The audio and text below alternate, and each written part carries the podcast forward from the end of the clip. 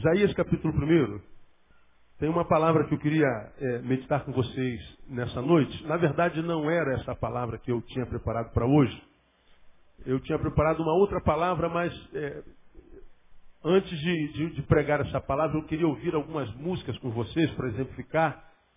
Mas uma determinada música eu não consegui, mas domingo que vem à noite a gente ouve essas músicas juntos. Ah, eu não consegui o, o, tipo de música que eu queria ouvir com vocês. É uma, uma música que não, não é muito comum no nosso meio, né? Mas ah, eu queria compartilhar das músicas que nós ouviríamos ah, nessa noite nós íamos é, tecer alguns comentários que eu acho muito pertinentes para o tempo que se chama hoje. Mas ah, vamos a Isaías capítulo 1. Eu quero ler com vocês versículos 2 e 3. Palavra de Deus ao seu povo, o povo de Israel, pela boca do profeta Isaías.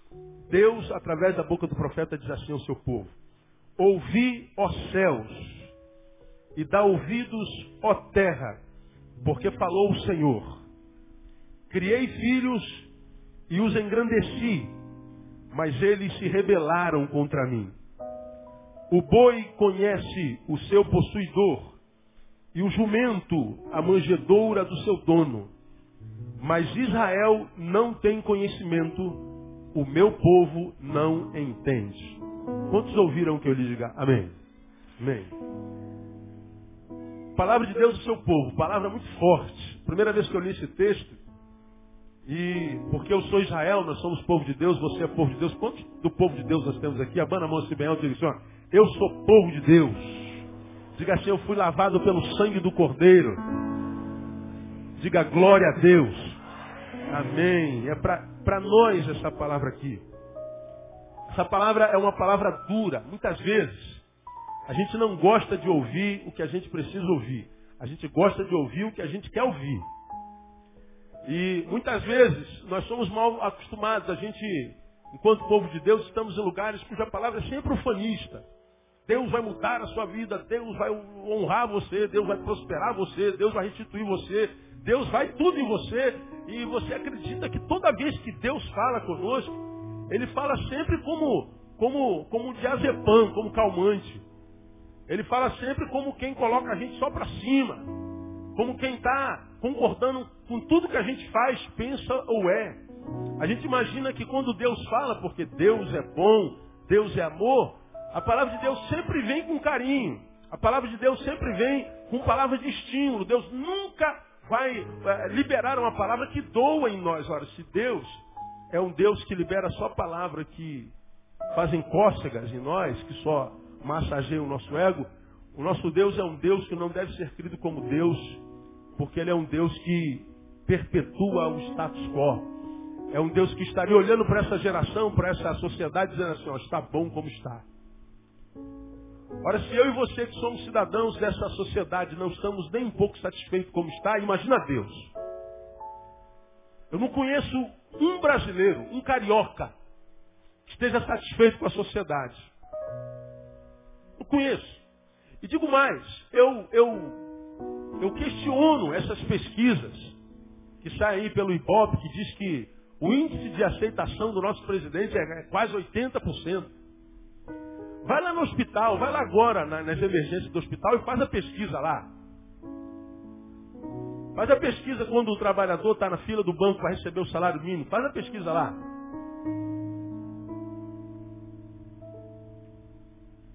Então, satisfação é uma coisa que a gente quase não vê. Satisfação é um sentimento, uma palavra que está sumindo do nosso vernáculo, da nossa realidade. Toda vez que a gente se encontra, em qualquer área da sociedade, se forma um grupo, a gente está reclamando de alguma coisa. A gente está insatisfeito. Insatisfação é a palavra de ordem. Aqui, nós vemos a palavra de um Deus insatisfeito. De um Deus que não está nada satisfeito com o que está vendo na vida do seu povo. E ele, para revelar a sua insatisfação, ele usa uma palavra muito dura, quase ofensiva. Aliás, quase não, ofensiva. Ele diz que criei filhos e os engrandeci, os fiz grandes. Ele diz que gerou filhos, e nós já pregamos sobre isso aqui. Se nós somos filhos de Deus e se Deus é o nosso Pai, nós podemos ter a plena certeza, Deus não coloca filho no mundo para perder. Amém ou não, amados? Deus não coloca. Eu não coloquei filho no mundo para perder. Eu sonho com Tamara, com Thaís o tempo inteiro. Sonho que elas tenham mais do que eu, que elas sejam mais do que eu. Muitas vezes a gente sonha tanto com o nosso filho que a gente projeta sobre ele as nossas, eh, nossos traumas. Nós não demos certo em algumas áreas, queremos que nosso filho dê certo. Às vezes não é nem por ele, é por nós mesmos. Nós vamos nos locupletar na vida do filho. Nos excedemos. Aquela mulher bonita que não conseguiu ser modelo, quer que a filha seja modelo de qualquer jeito. Não porque minha filha é bonita, não, mas ela não quer que a filha seja modelo porque a filha é bonita. É porque ela não conseguiu ser e ela vai se completar na filha. Isso é excesso. Então, se nós não colocamos filhos no mundo para perder, Deus então nunca, jamais permitiria que eu viesse ao mundo, que eu fosse gerado, que aquele espermatozoidezinho que venceu aqueles bilhões de outros entrasse naquele útero, aquele espermatozoide era eu, era você, e Deus permitiu que exatamente eu e você chegássemos lá para que a gente tivesse mundo para perder, não. Deus coloca seus filhos no mundo para vencer, amém ou não, amado? Diga assim, irmão, falando, Deus colocou no mundo para vencer, acredita nisso aí. Eu acredito nisso com toda a minha alma. Aleluia. Criei filhos e os engrandeci. Eu os fiz grande. Eu os coloquei no mundo não é para viver uma vida estagnada, medíocre.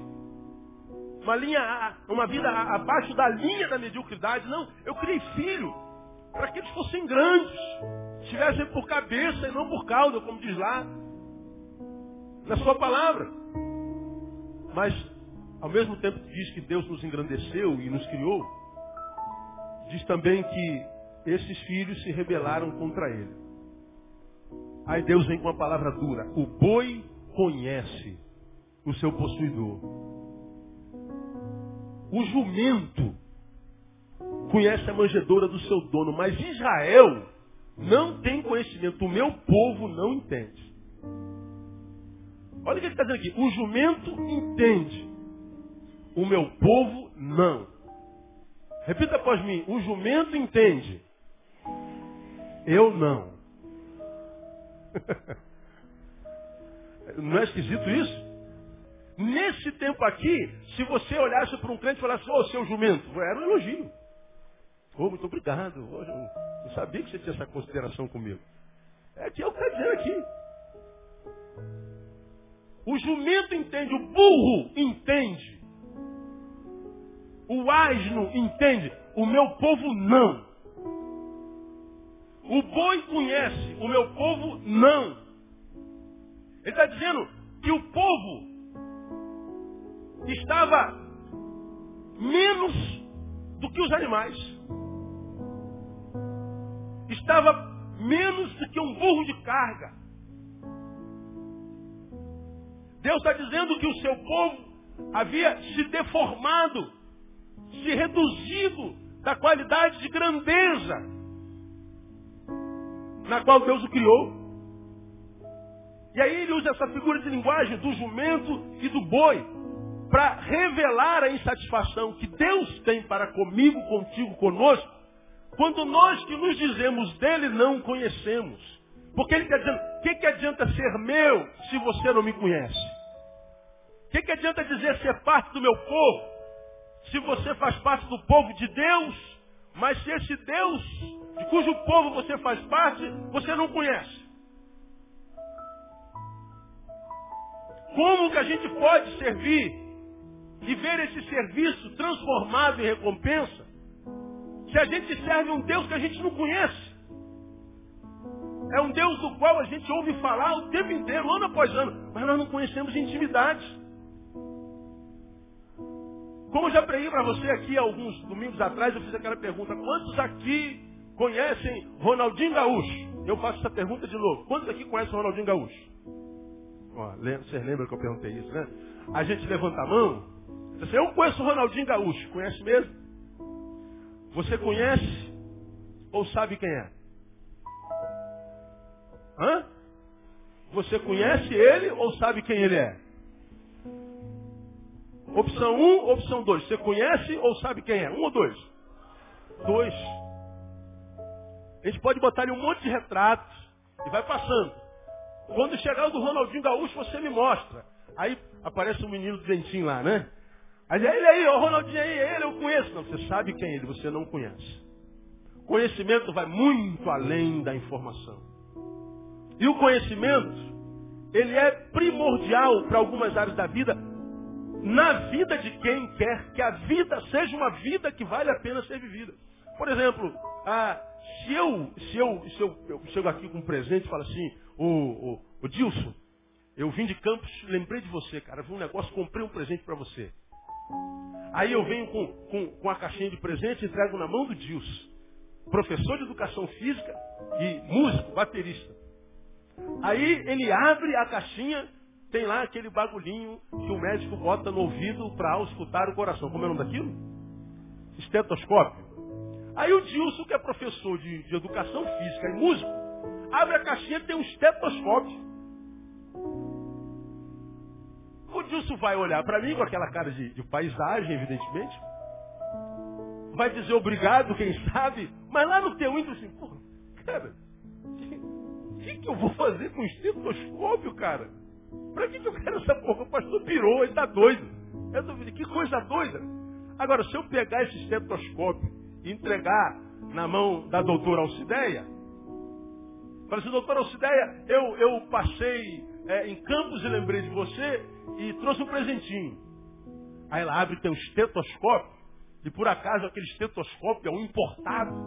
Ela vai ver o estetoscópio, vai ver a marca do estetoscópio e fala assim, pastor, coisa tremenda, puxa, muito obrigado. O senhor não sabe como isso vai ser útil para mim. Eu falei, caramba, a médica vibrou com o negócio, mas o professor de educação física por quê? Porque você não conhece aquele material, aquele material não é útil a você, não serve para nada. Já para a médica, é tudo.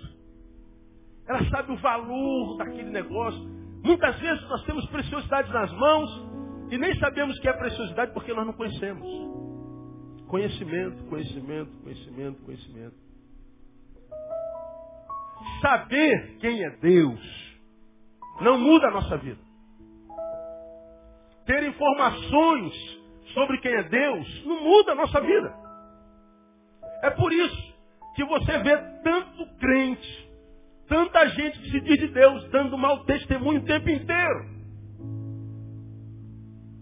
É por isso que você vê gente entrando e saindo das igrejas, mas a vida não, não muda. A, a, vida de Deus não é gerada dentro da vida dele. Ele, ele muda de religião, mas a vida dele não muda. Ele muda o lugar de culto, mas a vida dele não muda, a essência dele não muda. Ele muda a roupagem, ele usava calça comprida, agora não usa mais, usa saia. Usava camisa aérea, agora usa terno. Ele dizia bom dia, agora diz a paz do Senhor. Ele dizia boa tarde, agora diz graça e paz. Ele muda o exterior, ele muda a roupagem, ele muda o lugar de culto, mas a essência continua a mesma porcaria. E ele diz, não, agora eu sou crente, agora eu sou de Deus, eu sou povo de Deus, faço parte do povo de Deus. Por quê? Porque ele está com a Bíblia na mão, começa a absorver informações sobre Deus, e ele agora sabe, fez um cursinho de teologia, fez um básico, até um bacharel de teologia. Ele disse assim, agora eu sou o cara. Só que ele é um homem só, mas bem informado, mas não conhece. Deus olha para o seu povo e fala assim, ó, o jumento conhece, você não conhece. Agora, estar de posse dessa informação é importante para mim e para você, por quê? Por causa do restante do que Deus diz. Olha o que Deus diz depois que diz assim, ó, o jumento sabe mais que você. Olha o que Deus diz a partir do versículo 4. Depois que ele revela, revela o povo, vocês não conhecem, vocês não têm sabedoria, vocês não têm conhecimento. Vocês não se aprofundam na informação que tiveram. Vocês não se aprofundam em relacionamento, em experiência. Vocês não têm conhecimento, vocês não têm sabedoria. E porque não têm sabedoria, desde o versículo 4 em diante. A nação, a nação pecadora, povo carregado de iniquidade, descendência de malfeitores, filhos que praticam a corrupção, deixaram o Senhor, desprezaram o Santo de Israel, voltaram para trás. Porque seríeis ainda castigados, porque persistis na rebeldia. Ele começa a falar. Toda a cabeça está enferma e todo o coração fraco. Desde a planta do pé até a cabeça não há nele coisa sã. Há só feridas, contusões, chagas vivas. Não foram espremidas, nem atadas, nem amolecidas com óleo. O vosso país está assolado, as vossas cidades abrasadas pelo fogo.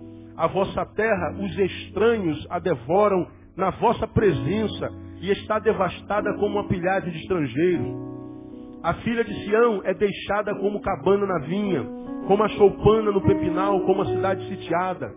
Se o Senhor dos Exércitos não nos deixar algum sobrevivente, já como Sodoma seríamos e como semelhantes a Gomorra. Até aí, depois a gente continua. Deus diz que o povo não sabe, e sabe menos que um jumento.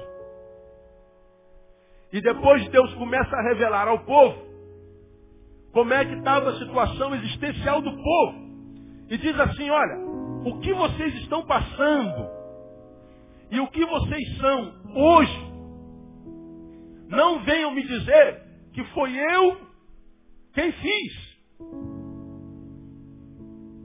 Não levante o seu olho para o céu para reclamar que eu não sou Deus, que eu não sou fiel, que eu não amo, que eu não cumpro minha promessa. Porque é o que acontece conosco o tempo inteiro.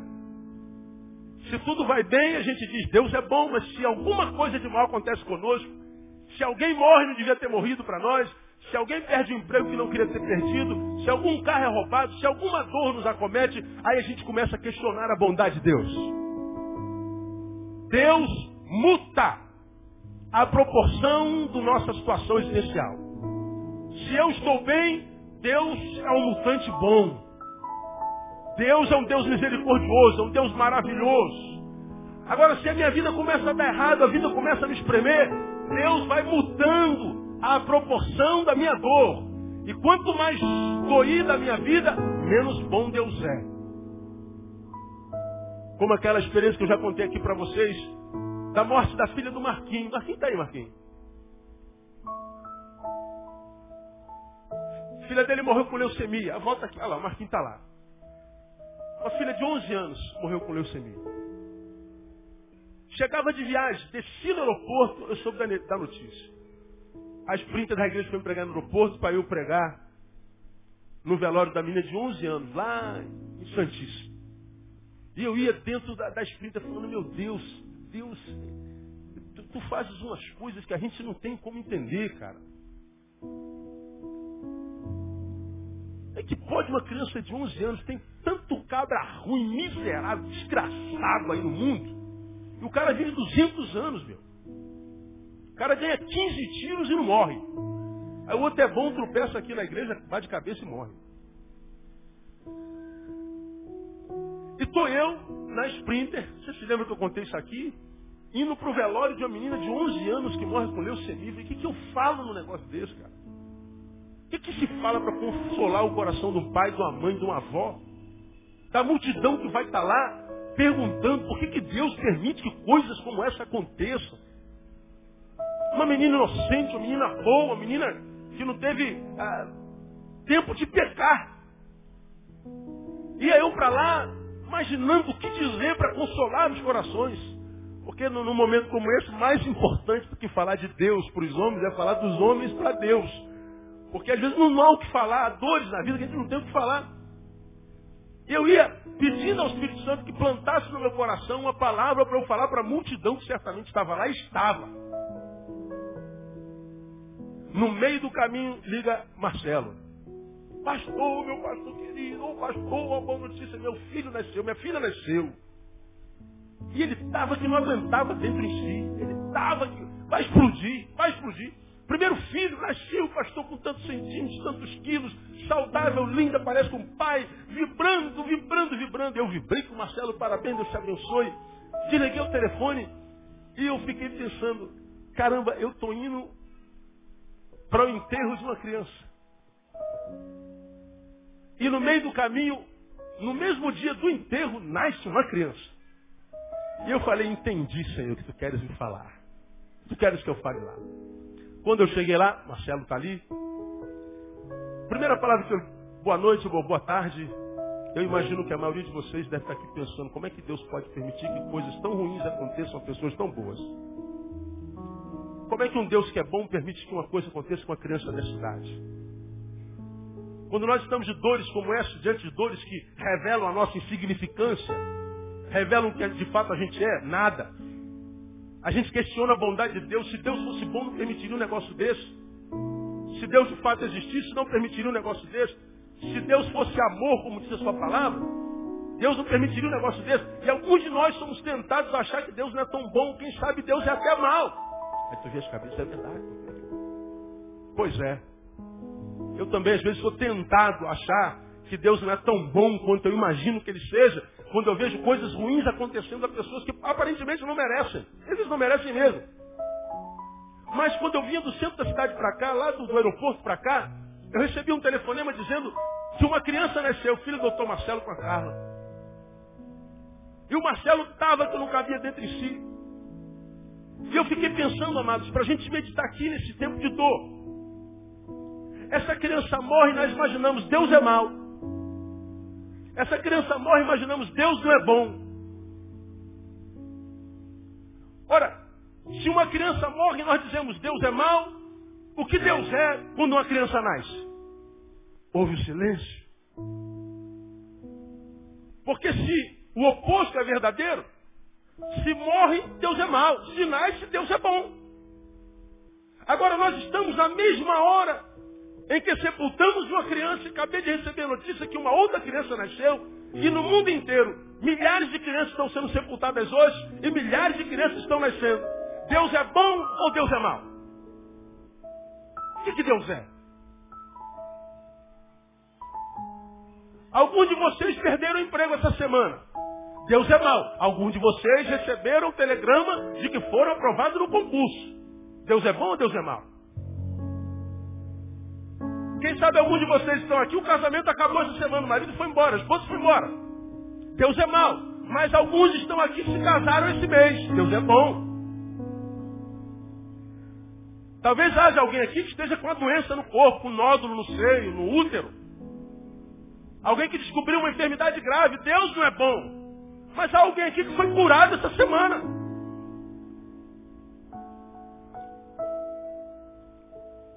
Talvez hajam famílias aqui que estão passando pelo inferno astral. Pior período da sua história. Mas há famílias estão aqui passando pelo melhor período da sua história. Se você for lá no Sudão, a guerra civil e fome, gente pele e osso, Deus é mal. Mas aqui no Brasil, a maioria de nós hoje comemos carne e não comemos mais porque não quisemos, porque tinha mais carne para comer. Deus é bom e Deus é mau.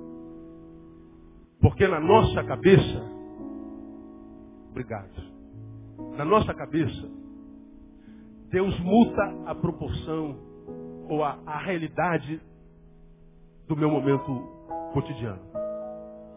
Deus, quando escreve ou fala ao seu povo pela boca do profeta Isaías, está dizendo, olha, o que vocês passam, o que vocês são hoje, não tem a ver com o que eu sou.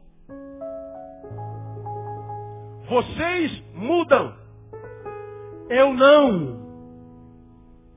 Vocês podem ser a proporção da minha misericórdia sobre a tua vida, mas eu não sou a proporção do que acontece contigo. Vocês são resultado do que eu sou. Eu não sou o resultado do que vocês são. É o que Deus está dizendo aqui. Agora, para o que eu quero chamar a sua atenção nessa noite, é sobre os sintomas que acometem o povo. E acometem o povo não porque Deus pesou a mão, não porque Deus retirou a sua bênção, não porque Deus desistiu do povo, não porque Deus entregou na mão do diabo, não porque alguma coisa sobrenatural aconteceu sobre o povo, não. O povo é o que era naquele instante, passava pelo que passava naquele instante, por uma única razão não conhecia o seu Deus. Faltava conhecimento. O povo estava lá na presença de Deus, na adoração, estava no templo, estava a, a, na liturgia do dia a dia, mas o povo só era um povo muito bem formado, mas era um povo que, embora soubesse quem era Deus, era um povo que não conseguiu desenvolver intimidade com Deus, não conhecia Deus. E Deus está dizendo, quando não há conhecimento, quando não há sabedoria, algumas consequências muitas vezes nefastas alcançam a nossa vida. E algumas são muito contemporâneas. Tem a ver com o nosso cotidiano, com hoje.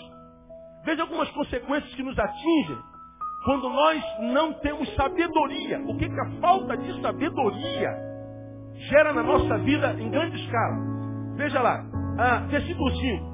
Por que serias ainda castigado? Por que persistis na rebeldia? Aí ele começa a revelar. Toda a cabeça está o quê? Pode dizer para mim? Enferma. E todo o coração? Fraco. A cabeça está o quê? O coração? Fraco. Cabeça, razão capacidade de discernimento, de tomada de decisão. Cabeça, reflexão, capacidade de discernir, capacidade de optar, capacidade de dizer não quando tem que dizer não, capacidade de dizer sim quando tem que dizer sim. Sabedoria para seguir, para marchar quando tem que marchar. Sabedoria para retroagir quando tem que retroagir. Sabedoria para falar quando tem que falar. Sabedoria para calar a boca quando tem que calar a boca. Porque quando a gente não tem sabedoria, a nossa cabeça enferma, diz o texto aqui, a nossa cabeça enferma. A nossa cabeça adoece, a nossa razão perde a razão. E o que, que acontece com o povo quando não tem sabedoria? Quando precisa falar, se cala. Quando tem que calar a boca, vomita.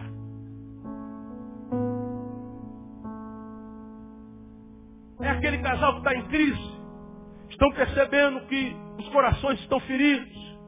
Uma raiz de amargura foi plantada. E a Bíblia fala sobre a amargura. Que nenhuma raiz de amargura brotando vos perturbe. E que por ela muitos se contaminem e sejam privados da graça de Deus. Preguei sobre esse texto outro dia. A amargura nos priva da graça de Deus. É como se nós estivéssemos aqui, todos nós juntos, e caísse um temporal de chuva de graça de Deus. Está chovendo graça de Deus, chovendo graça de Deus. O que, onde é que a amargura entra nesse negócio? A amargura seria o guarda-chuva.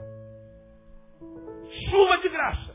Mas a amargura abre um guarda-chuva que a graça cai ao teu redor, atinja tudo que está ao teu redor, mas não atinge você. A amargura nos priva da graça de Deus. Quantas vezes a amargura é plantada no nosso coração? Porque uma palavra foi dita no momento em que nós tínhamos que calar a boca. Quantas vezes a amargura se estabelece no nosso coração? Porque nós calamos a boca, não dissemos nada quando nós deveríamos ter dito alguma coisa. Quantas vidas quebradas, caídas, mortas, porque tomaram decisões equivocadas por falta de sabedoria. Se esperasse um pouquinho mais, se pensasse mais cinco minutos, se tivesse um pouquinho mais de sabedoria, de bom senso, ele não teria entrado nessa furada. E você diz agora, Deus, por que tu permitiste isso acontecesse? Eu não tenho nada a ver com isso, diria o Senhor. Nada. Nós temos que parar com essa mania de que quando nós erramos e colhemos as consequências do nosso erro, é sempre culpa de Deus. É sempre permissão de Deus. Deus está nesse negócio. Deus está me punindo. Deus está me castigando. Deus está pesando a mão sobre mim. Às vezes Deus não tem nada a ver com isso. É o que nós plantamos. Agora, por que que tanta gente tem plantado semente de desgraça na vida? Falta de sabedoria. E uma das consequências da falta de sabedoria na vida de um homem é a cabeça enferma.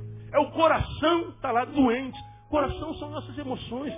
Meu irmão, quantos aqui amam alguém? Já experimentaram a bênção do amor por alguma pessoa? Levanta a mão bem alta, sinceramente. A maioria de nós. A Bíblia diz que Deus é amor e quem ama o seu próximo cumpriu a lei. Falamos sobre isso quarta-feira. Quer fazer a vontade de Deus? Quer. Ame. Eu sou pastor há, há, há 19 anos. Eu sou profissional da área humana, com formação N na área de humana, para atender gente. Toda a minha formação é em humanas.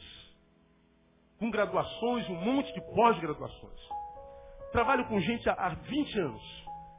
Quando a gente trabalha com gente de perto, tete a tete, não só aqui, aqui é o lugar onde a gente passa o menor tempo da nossa vida, são duas horas de culto de manhã e duas à noite.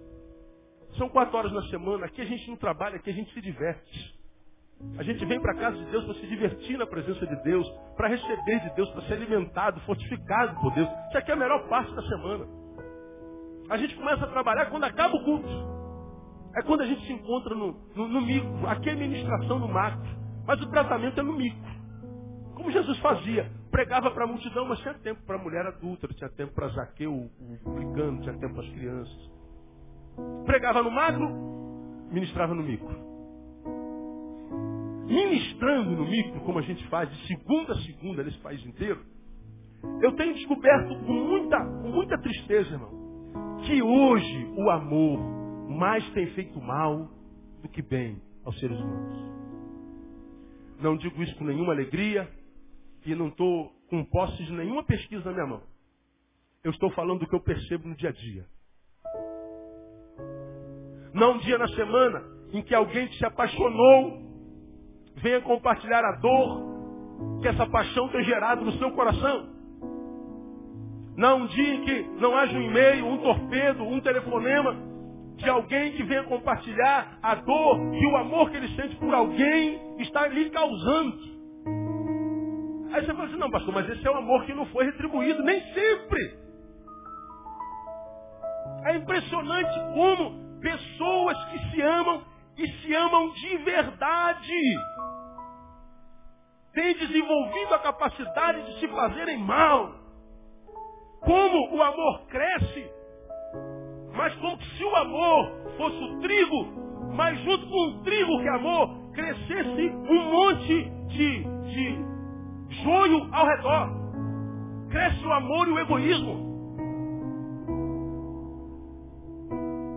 Cresce o amor e a mentira. Cresce o amor e a frieza, o amor e a ausência. São pessoas que se amam, mas pessoas que a despeito de se amarem se machucam. Me encontro com dezenas e dezenas de casais que estão se divorciando e se amam de verdade. Mas o amor está como que vitrificado, empedernido, empedrado. Ele não consegue fluir, frutificar. Ele não consegue espargir o seu odor, a sua graça, a sua bondade, um amor que não consegue fluir, porque ele está crescendo no meio de joios que são muito mais, muito mais poderosos do que ele, que é trigo. E o joio tem sufocado. Eu tenho ficado abismado quando eu prego aqui, eu não prego do que eu não vejo, eu prego do que eu vejo, eu prego do que eu percebo. Eu compartilho do que eu tiro do dia a dia da semana. Como pessoas que se amam, pessoas que têm consideração pela outra, desenvolveram a capacidade de machucar-se mutuamente. Isso não é só no casamento. Como nós vemos hoje com tanta profusão. Filhos machucando pais. Pais machucando filho. Essa semana nós tivemos um caso de pedofilia aqui na nossa igreja. Eu tenho verdadeiro pavor por pedófilos. Ser humano que foi acometido por uma doença, para mim, das mais graves. Que pega um ser inofensivo um ser puro como essa que cantou aqui, que nos abençoou. Foi abençoado pela menininha hoje, amém? Não foi? Da boca dos pequeninos sai o perfeito louvor. Mas um homem que olha para uma criança como essa, que é fruto do seu ventre, que quando a mulher engravida, ela não engravida sozinha, um homem engravida junto. E quando ela pare, nós parimos juntos. Como alguém deforma o amor paternal, o amor consanguíneo, o amor ágape, o amor que sobrepuja tudo, e o reduz ao amor eros. Como eu posso olhar para um filho e sentir desejo sexual? Agora vocês já pararam para pensar por que, que a pedofilia cresce como uma epidemia nesse país, nesse planeta?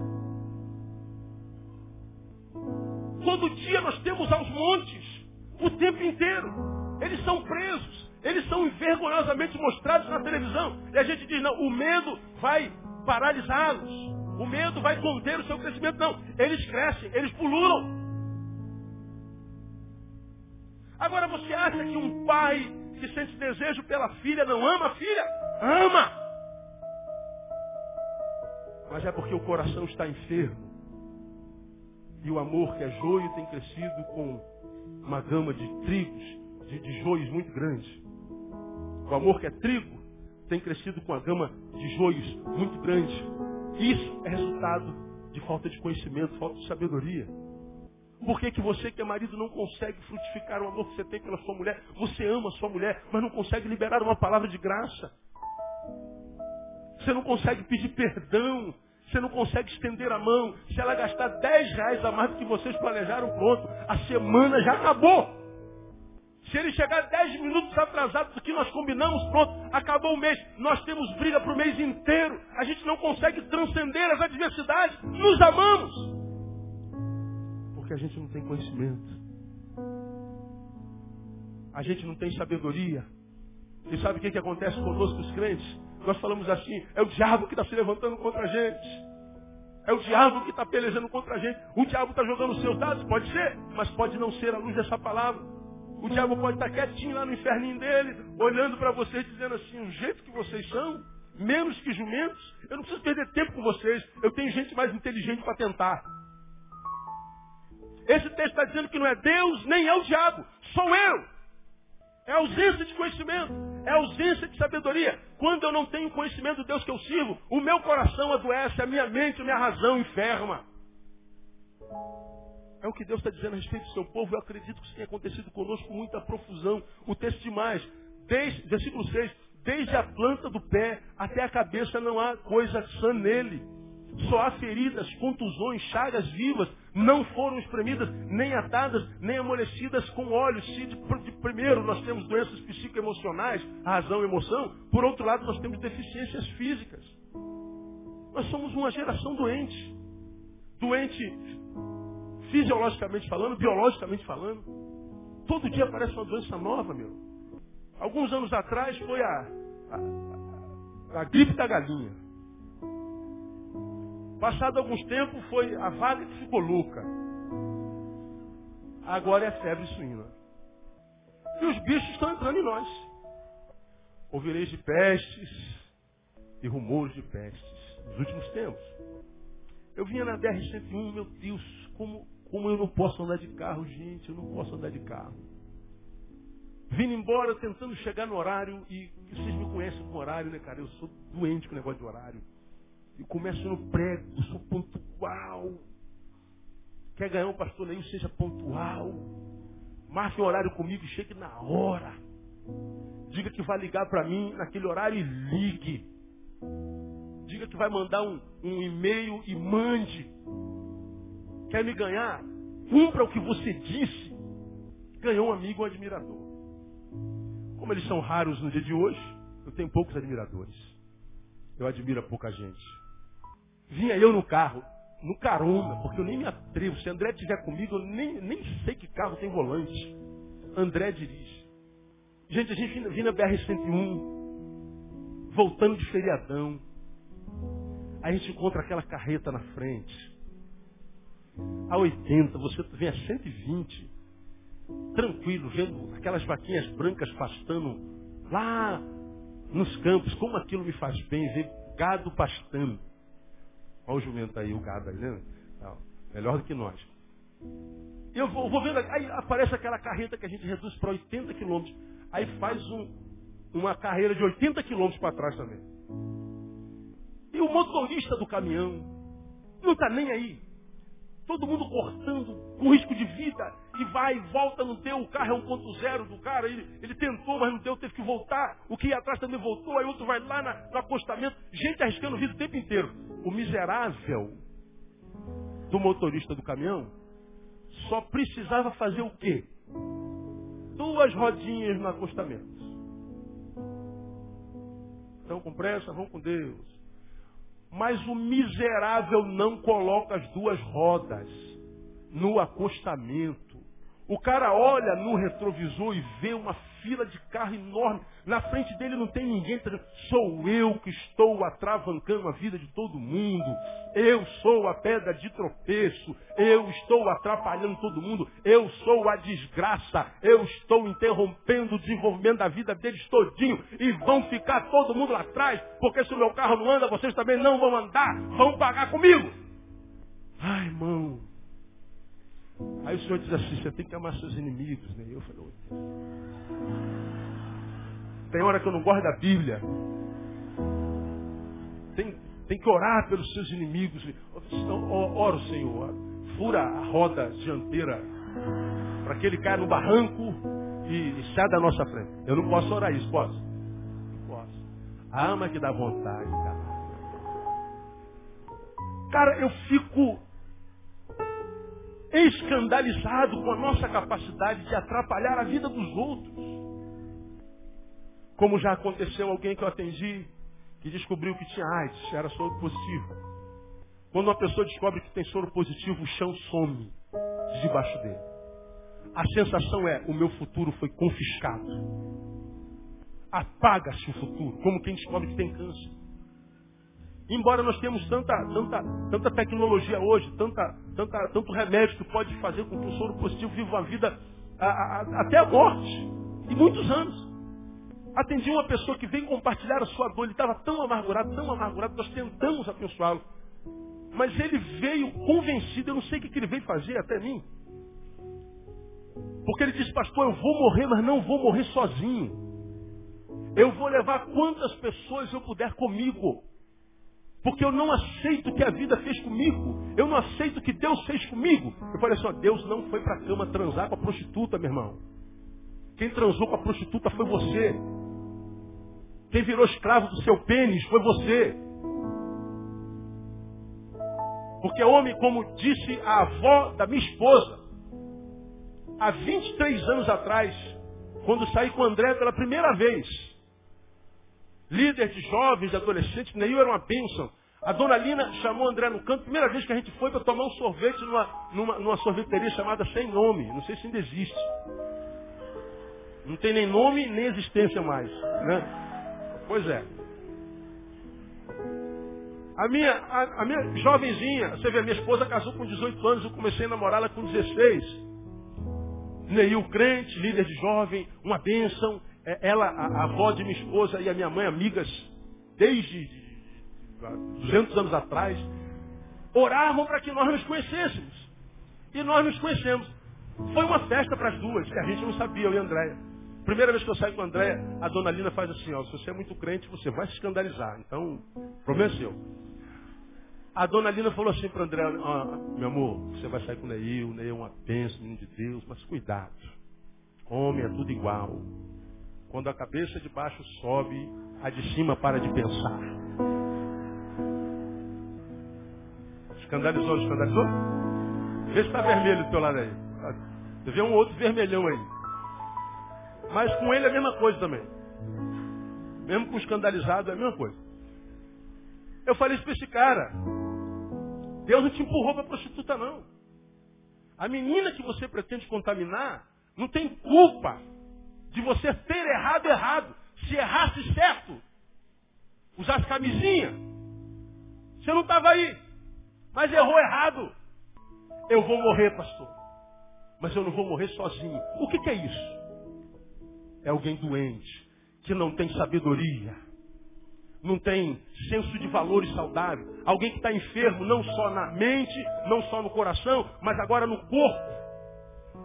E o Senhor está dizendo que quando nós não conhecemos, nós adoecemos, portanto, holisticamente, integralmente. Eu adoeço na cabeça, na razão, na emoção e no meu corpo. Quantas doenças nós vemos acometendo na sociedade hoje que os médicos não sabem de que origem são. Você tem dores no corpo, sintomas no teu corpo inteiro. Vai no médico, o médico faz todos os exames. E você então pega os resultados, vai para o médico feliz, porque você vai saber por que, que você tem o que você tem. Você chega lá, o médico diz assim, não tem nada nos seus exames. Você acha que o médico não presta, o médico é ruim. Doenças psicossomáticas. Nossa psique adoeceu e ela vai se manifestar no soma, que é o corpo. Psicossomática. Só que as doenças que são psíquicas apenas manifestam no corpo. Não adianta que os aparelhos eletrônicos não acusam. E o Senhor está dizendo que a falta de sabedoria nos faz adoecer. Como também disse, se eu tenho sabedoria, eu vou me guardar. Eu vou saber trabalhar minhas emoções. Eu vou saber onde é que eu posso colocar meu pé, onde é que eu posso colocar meu chapeuzinho, até onde eu posso ir, com quem eu posso me relacionar. Eu vou ter uma vida mais equilibrada. Porque o Senhor está dizendo que quando nós não temos sabedoria, somos menos que um jumento, nós não precisamos do diabo, nem precisamos de Deus. Nós nos bastamos. Você vai no versículo 7, o vosso país está assolado, as vossas cidades abrasadas pelo fogo, a vossa terra, os estranhos a devoram em vossa presença e, e está devastada como por uma pilhagem de estrangeiros. Ele está dizendo que a nossa casa, vosso país, vossas cidades, vossa terra.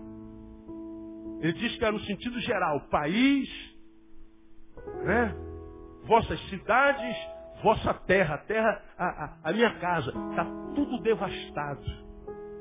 Ele está dizendo que quando a gente não tem sabedoria, nossa casa, nosso lar serão sitiados por devoradores. São devastados. Meu Deus, como famílias acabam com tanta facilidade hoje. Como que a gente abre mão da pessoa que a gente ama por... Nós estamos brigando muito, é melhor a gente se separar. O sujeito acha que é melhor separar do que parar de brigar.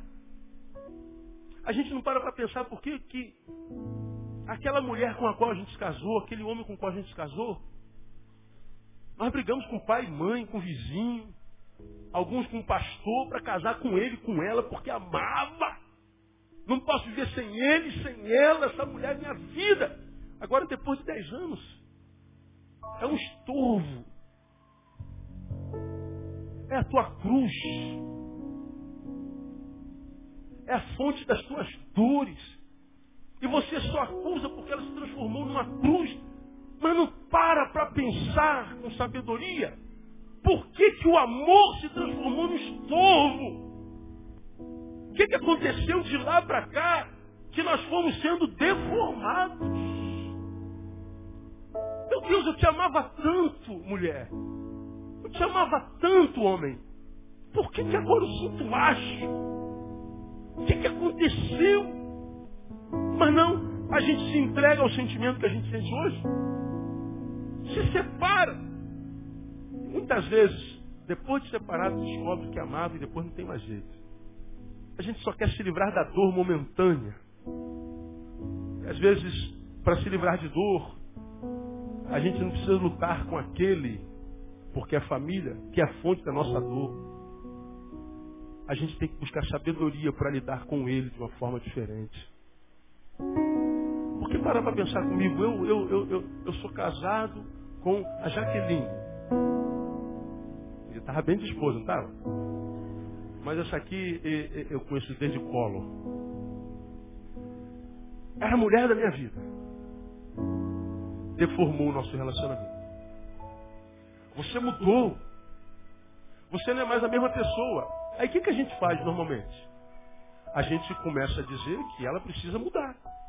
Você tem que mudar, você não era assim. Você precisa mudar, você precisa mudar, você precisa mudar, você precisa mudar. Se você não mudar, não, não tem jeito, se você não mudar. Ora, se ele não mude, mude você. Porque se você não mudou e ele mudou, e ele não quer voltar a ser o que era, mude você, evolua. Aprenda a conviver com ele. Torne-se naquilo que você quer ver gerado nele. Foi Gandhi quem disse isso, não foi eu não. Eu quero mudar o mundo. Não dá para mudar o mundo. Mude você. Tenta ver de um ponto de vista diferente. Tenta ver de um novo ângulo. Tenta crescer, amadurecer, admitir, quem sabe, o problema está em você, não nele ou nela.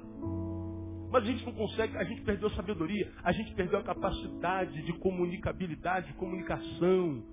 Quando é que as guerras se instalam entre nós, entre as nações, entre os pais e os filhos, entre os patrões e os empregados, entre os vizinhos? Quando é que a guerra em qualquer instância se instala? Quando a capacidade do diálogo feneceu. A guerra é a declaração da morte do diálogo. Os países entraram em guerra, morreu o diálogo. A guerra é o culto fúnebre do diálogo. Porque enquanto a capacidade de diálogo, a guerra não se estabelece. Agora a gente vê famílias acabando, relacionamentos acabando, de amigos que foram amigos durante 30 anos por causa de um erro. Depois de 30 anos, ele errou. E aquele único erro acaba com a amizade de 30 anos. Nós não temos maturidade e sabedoria para entender que um homem não é o resultado de um equívoco. Ele é o resultado de um todo existencial. Eu não posso julgar alguém por causa do erro que ele cometeu ontem. Eu tenho que julgá-lo pelo conjunto da sua obra. Me abençoou por 30 anos, mas agora me traiu dolorosamente. Ele não é aquela traição. A traição ele cometeu porque é gente, gente comete equívocos. Agora aquele que te traiu gerou a maior dor, você se afastou dele e se esquece que durante tanto tempo ele gerou tanta alegria na tua vida. Nunca mais ele vai te trair, mas você nunca mais vai ter a alegria que ele te deu. Lá sitiados. De 11 a 14, nós vemos o Senhor dizendo de que me serve a minha multidão de vossos sacrifícios, diz o Senhor. Estou farto dos holocaustos de carneiros, da gordura de animais cevados, não me agrado do sangue de novilhos, nem de cordeiros de bodes. Quando vindes a mim para comparecer perante mim, quem requereu de vós isto que viesse pisar nos meus atos? Não continueis a trazer ofertas vãs, o incenso é para mim abominação, as luas novas e sábados a convocação de assembleias. Não posso suportar a iniquidade, o ajuntamento solene, as vossas luas novas e as vossas festas fixas. A minha alma as aborrece, já me são pesadas, estou cansado de as sofrer. Deus está dizendo, estou cansado do culto de vocês. Isso aqui é uma revelação clara de quando a gente não adora com sabedoria, nosso culto é sem vida. Não passa do teto. A gente vai orar e não vai sair com a sensação de que Deus ouviu a nossa oração.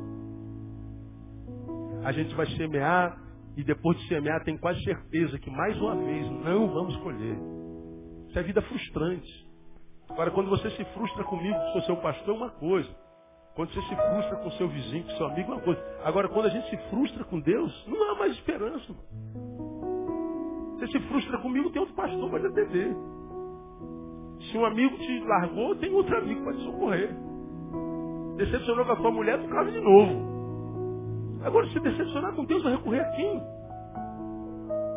Quem é que pode entrar no âmago do teu ser? Quem é que pode entrar no abstrato da tua existência? Quem é que pode entrar lá? Quem é que pode entrar onde o diazepam não entra, onde o psiquiatra não entra? Quem é que vai poder gerar a paz de Deus que excede todo entendimento, a alegria do Senhor que é a nossa força? Quem é que vai trazer equilíbrio quando tudo do lado de fora está desequilibrado? Agora Deus está dizendo, olha, teu culto não será recebido. Porque você adora o que você não conhece. Termino.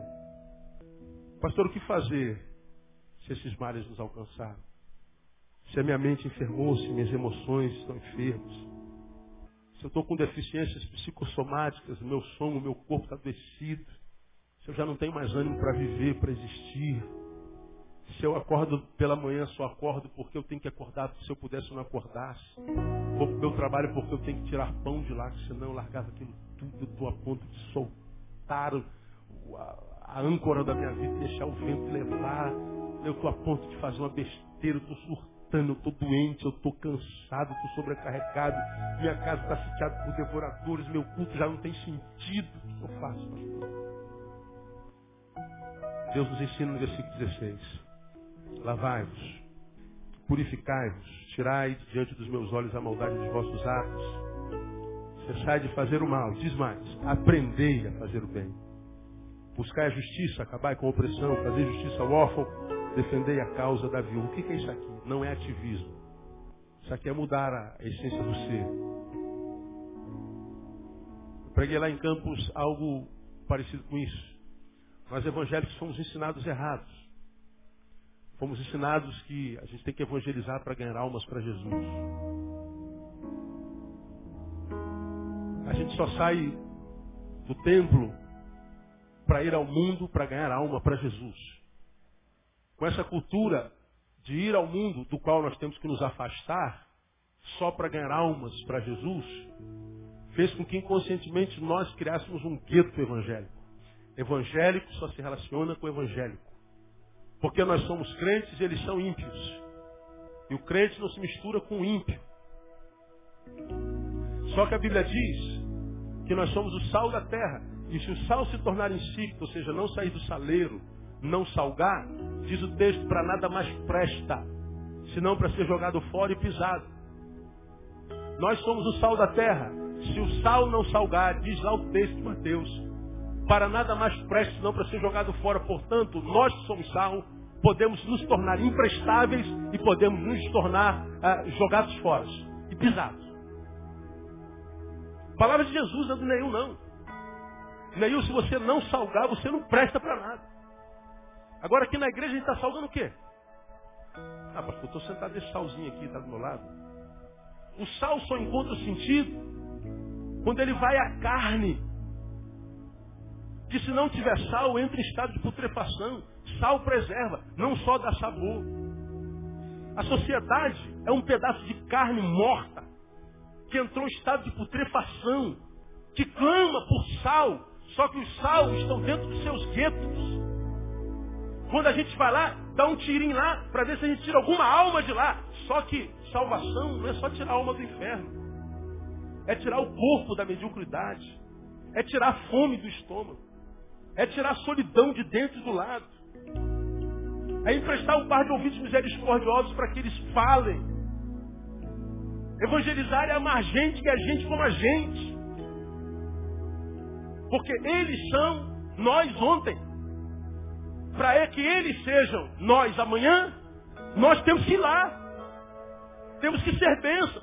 Temos que não misturar. Mas por que a gente não se mistura? Aí o pastor dizia assim, porque se você se misturar, você pode se corromper. Só se corrompe quem não amadureceu, quem tem crise de identidade, quem é menino a vida inteira. Agora, quem é como Paulo, quando eu era menino, eu falava com menino, pensava com menino, andava com menino. Mas quando eu cheguei a ser homem, eu acabei com as coisas de menino. Então está na hora de a gente começar a se tornar homem. Parar de ser moleque. Porque senão a gente vira só frequentador de templo. Que é o que a maioria de nós somos. Usadores de gravado e terno. Usadores de, de saião e coque. Só isso. Agora não salva nada. E a Bíblia diz, quando meu povo for povo, eu vou ser Deus para esse povo. E quando Deus pode ser povo para um povo que é povo de Deus, o resultado se dá na cidade, eu sararei a sua terra. Se o meu povo se chama pelo meu nome, se humilhar e orar e buscar a minha paz, se arrepender dos meus caminhos, aí então, em consequência disso, eu ouvirei do céu, serei Deus para ele. Perdoarei seus pecados. E o resultado disso é que eu sararei a vossa. A terra está doente por minha causa, por sua causa. Porque nós criamos o gueto evangélico. Quer vencer a doença da cabeça, do coração, da casa, dos devoradores. Quer transformar a tua vida numa vida que vale a pena. Faz valer a pena o sacrifício de Jesus na cruz do Calvário por você. Mostra com a tua postura, com a tua atitude que você é um ser humano melhor depois dele. Nós vamos tomar o vinho e vamos comer o pão que simboliza o corpo e o sangue. Diga ao Senhor, Senhor, eu estou com o teu sangue na minha mão. Estou com o teu corpo na minha mão. Eu estou comendo a tua carne, bebendo o teu sangue. E eu quero que isso faça valer a pena na minha vida. Quero ser mais do que um evangélico esquentador de banco. Escandalizado com os pastores que usam camisa para fora da calça. Idiota.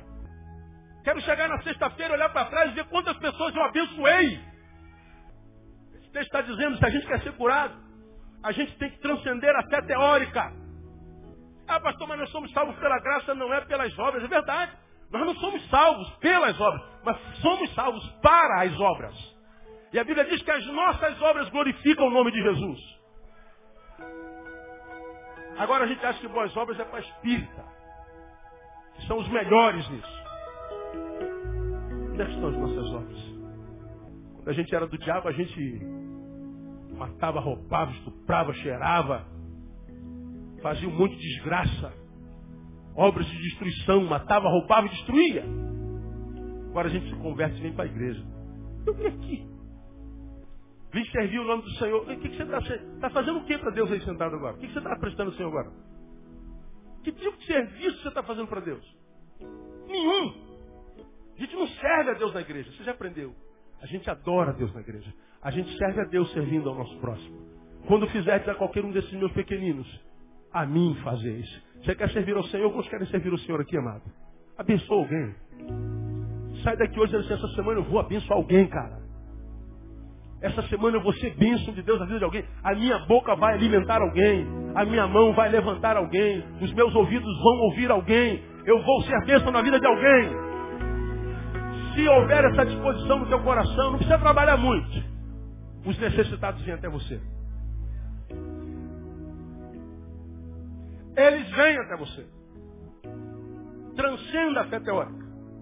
Segundo, creia que não há mancha na tua vida que Jesus não possa limpar, que Deus não possa tirar. Porque o povo diz assim, ó, Deus diz assim, você é um jumento. Não, jumento não, isso é uma ofensa para o jumento. O jumento conhece, você não conhece. Mas, mesmo que vocês tenham essa mancha de ignorância, eu quero dizer para vocês, Deus diz assim, ó, lá no versículo 18, olha que coisa linda. Vim depois e arrazoemos, diz o Senhor. Ainda que os vossos pecados são como a escarlata, eles se tornarão brancos como a neve. Ainda que são vermelhos como o carmesim, tornar-se-ão como a lã. Deus está dizendo assim, ó, você pode estar no pior estado da tua vida. Para Deus isso é só um cisco no olho. Ele pode mudar a tua história com uma só palavra que sai da sua boca te tira da insignificância. Vai tirar esse espírito de resmungação que existe dentro de você. Oh, que vida difícil, vida ruim, oh, o diabo está furioso. Está furioso com todo mundo. A vida está difícil para todo mundo. Está tudo complicado para todo mundo, irmão. E a tendência é piorar, socialmente falando. Agora o Senhor está dizendo que com o meu espírito você está capacitado para remar contra a maré, meu irmão. Você já me viu pregando sobre isso aqui? Mil caem ao teu lado, dez à tua direita. Ora, se mil caem de um lado, dez à minha direita, são onze mil caídos do meu lado. A guerra é muito intensa e sangrenta. Onde é que está escrito que eu não teria guerra? Oh, mil vão cair, dez mil. Eu não vou ser. A gente só se prende ao não atingido. A gente acha que é ausência da guerra, não. Ele diz que a destra minha mão para a peleja e, e, e a meus dedos para a guerra. Ora, ele não me livra da guerra, ele me capacita para a guerra. A guerra na tua vida é inevitável. Agora, em vez de ficar reclamando da guerra, se levanta e toma a couraça do Espírito Santo e cai dentro do teu inimigo, mete o pé na porta do inferno, porque as portas do inferno não prevalecerão contra você. Está escrito lá. Aleluia.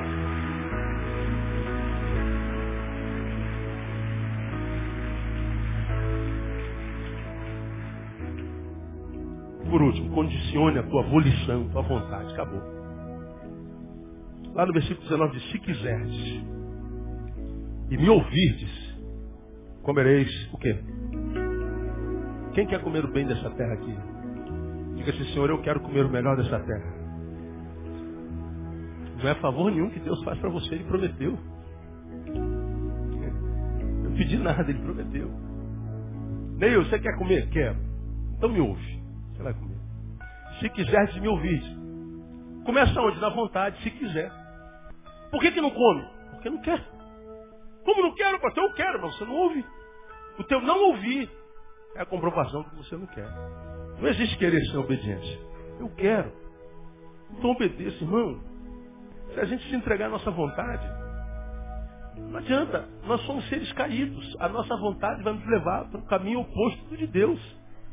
Você é um homem casado, mas se pudesse, teria todas as mulheres do mundo. Eu não, pastor, está amarrado. Você, além de querer, é mentiroso. Você não se enxerga. Pior. Você tem um carro e esse carro é uma bênção durante um ano. Depois você quer um carro melhor. O carro que você sonhou a vida inteira, depois de alguns meses já não presta mais. O carro é uma porcaria. Eu não gosto desse carro, pelo menos esse carro é minha cruz. Isso é meu karma. Devo ter jogado pedra na cruz. Como disse a menina lá da malhação outro dia, eu devo ter arrotado na Santa Ceia. oh, que coisa horrível, mano. Não, não, é vontade. Eu só vou perdoar quando eu tiver com vontade. Sabe quando você vai ter vontade de perdoar? Nunca. Por que você não vai ter vontade de perdoar? Porque ele não merece teu perdão. O que ele fez, o que ela fez, não merece perdão. Como o que você fez também não merece perdão, mas ele te perdoou e ensinou a orar. Perdoa as nossas faltas, assim como perdoamos os nossos devedores. Oh, Deus perdoa teu servo. Ô oh, filho, você é cara de pau. Quanta gente te machucou, você está aí nem olha para a cara dele. Você vem com esse negócio me perdoa. Deus não, não adianta, Deus não se relaciona com hipocrisia. Nós nos relacionamos com hipocrisia. A, a, minha santidade estereotipada pode impressionar você. A sua santidade estereotipada, é, é, externalizada, é, visibilizada, pode, pode me, me impressionar. Mas a Deus como que eu posso impressionar um ser que sabe o que eu vou pedir sem nem antes ter pedido? Como é que eu posso impressionar um ser que conhece os intentos do meu coração, que me conhecia quando meu corpo era ainda informe? Como é que eu posso impressionar um homem desse? Coloque-se no lugar de Pedro, depois da traição. Jesus manda reunir os apóstolos. Ah, não se esqueça de Pedro, avisa Pedro que eu faço questão dele aqui. Ó Pedro, Jesus falou que te quer lá também. Eu? Pedro vai, Jesus chama Pedro no canto e fala assim, Pedro, tu me ama. Tu, coloque-se no lugar de Pedro, você traiu Jesus três vezes. Jesus tinha dito que você ia trair. Você traiu vergonhosamente entre uma traição e outra. Diz Lucas que tinha tido aí um período de uma hora. Dava tempo para ele refletir. Cara, ele falou que eu ia trair, trair mesmo. Mas não vou trair de novo, não. Vou voltar atrás. Não, ele traiu de novo. Passou mais um tempo. Dava para ter pensado. Traiu de novo. Aí o galo canta. Jesus está lá no pre pre pretório. Olha para ele daquela olhada fulminante. Como quem diz, eu não te disse? Pedro sai e vai chorar amargamente. Jesus ressuscita assim, chama Pedro. Chama Pedro, Pedro vem. Jesus fala assim, Pedro, tu me amas. O que, que você vai responder para um cara que te diz que você ia trair, você traiu? Mas Pedro acredita que Jesus conhece o seu coração, que é um homem que lê mais do que as nossas atitudes, lê a nossa intenção. Senhor, eu te amo. Pedro, tu me amas. Senhor, eu te amo. Pedro, tu me amas. Pedro se entristece. Tu sabes que eu te amo apacenta os meus cordeirinhos. Como quem diz, os meus projetos sobre a tua vida, Pedro, continuam de pé. Apacenta os meus cordeirinhos. Os teus erros não anulam os meus sonhos. Os sonhos que Deus tem sobre a tua vida, a despeito do teu erro, continuam de pé. Oh, glória, aleluia. aleluia. Deus amado. Tem que querer. Porque ficar dizendo, ah, pastor, eu estou fraco, estou desanimado. Vem desanimado. Vem fraco. Vem se arrastando. Vem mancando, vem doente. Mas vem, Deus vai honrar o teu sacrifício. Amados, nós vivemos um tempo louco, doido. A sociedade está enlouquecida, mães matando filhos Mães levando crianças, filhas para prostituição.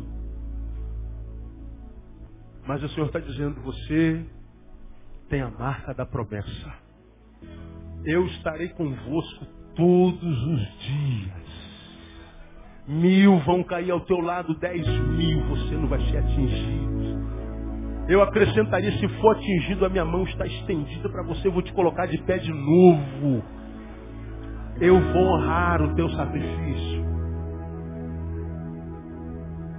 Porque ficar dizendo para Deus que o casamento acabou, que meu marido me traiu, que eu fui despejada, que eu estou doente, estou com nó, estou triste. Deus sabe disso. Deus quer saber o quanto você quer vencer isso aí. Deus quer saber o quanto você está disposto pagar para sair disso aí. E quando eu falo pagar, não falo de dinheiro, não. Deus não precisa do nosso dinheiro. Deus quer saber o quanto você quer viver para te livrar da morte. Porque você já aprendeu que Deus nos abençoa a proporção da nossa fome. Deus quer saber quanto de pão você quer. Porque a gente pede o pão quando na verdade a gente tem que pedir fome.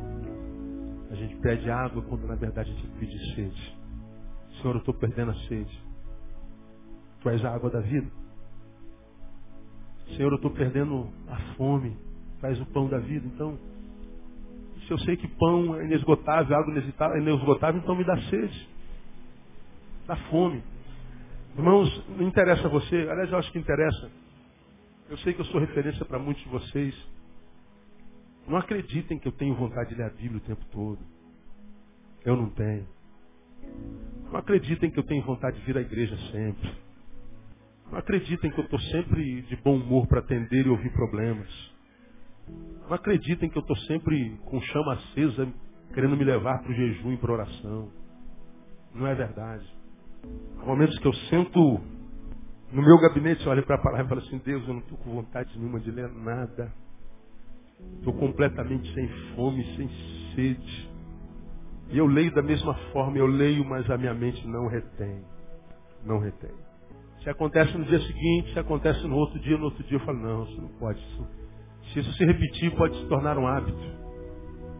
Todo hábito é filho da repetição. Eu posso não ter fome hoje, posso não ter fome amanhã, mas eu tenho que ter fome depois de amanhã. Eu tenho que comer alguma coisa mesmo sem fome, porque se não comer a gente adoece. Agora, à medida que você não vai comendo nunca, não vai bebendo nunca, porque está sem fome, você acostuma a viver sem pão, sem a água da vida. E quem vive sem o pão, sem a água, não vive, existe. E existir é uma desgraça. Porque ele disse, eu vim não para que vocês existissem. Eu vim para que vocês tenham vida. E vida com abundância. E eu abro a palavra e eu vou ler a palavra. Eu, quem sabe, propunha ler naquele dia um capítulo. Eu vou ler um versículo.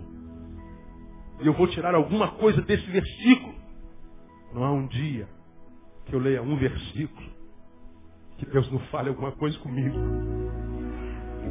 Você já foi abençoado aqui pela minha palavra de um versículo. De um versículo eu já tirei dez sermões para você. Você é testemunha disso, sim ou não? Porque a palavra de Deus não volta vazia. Mas a gente tem que querer. E quando a gente não quer, a gente tem que fazer sem querer até que a vontade venha.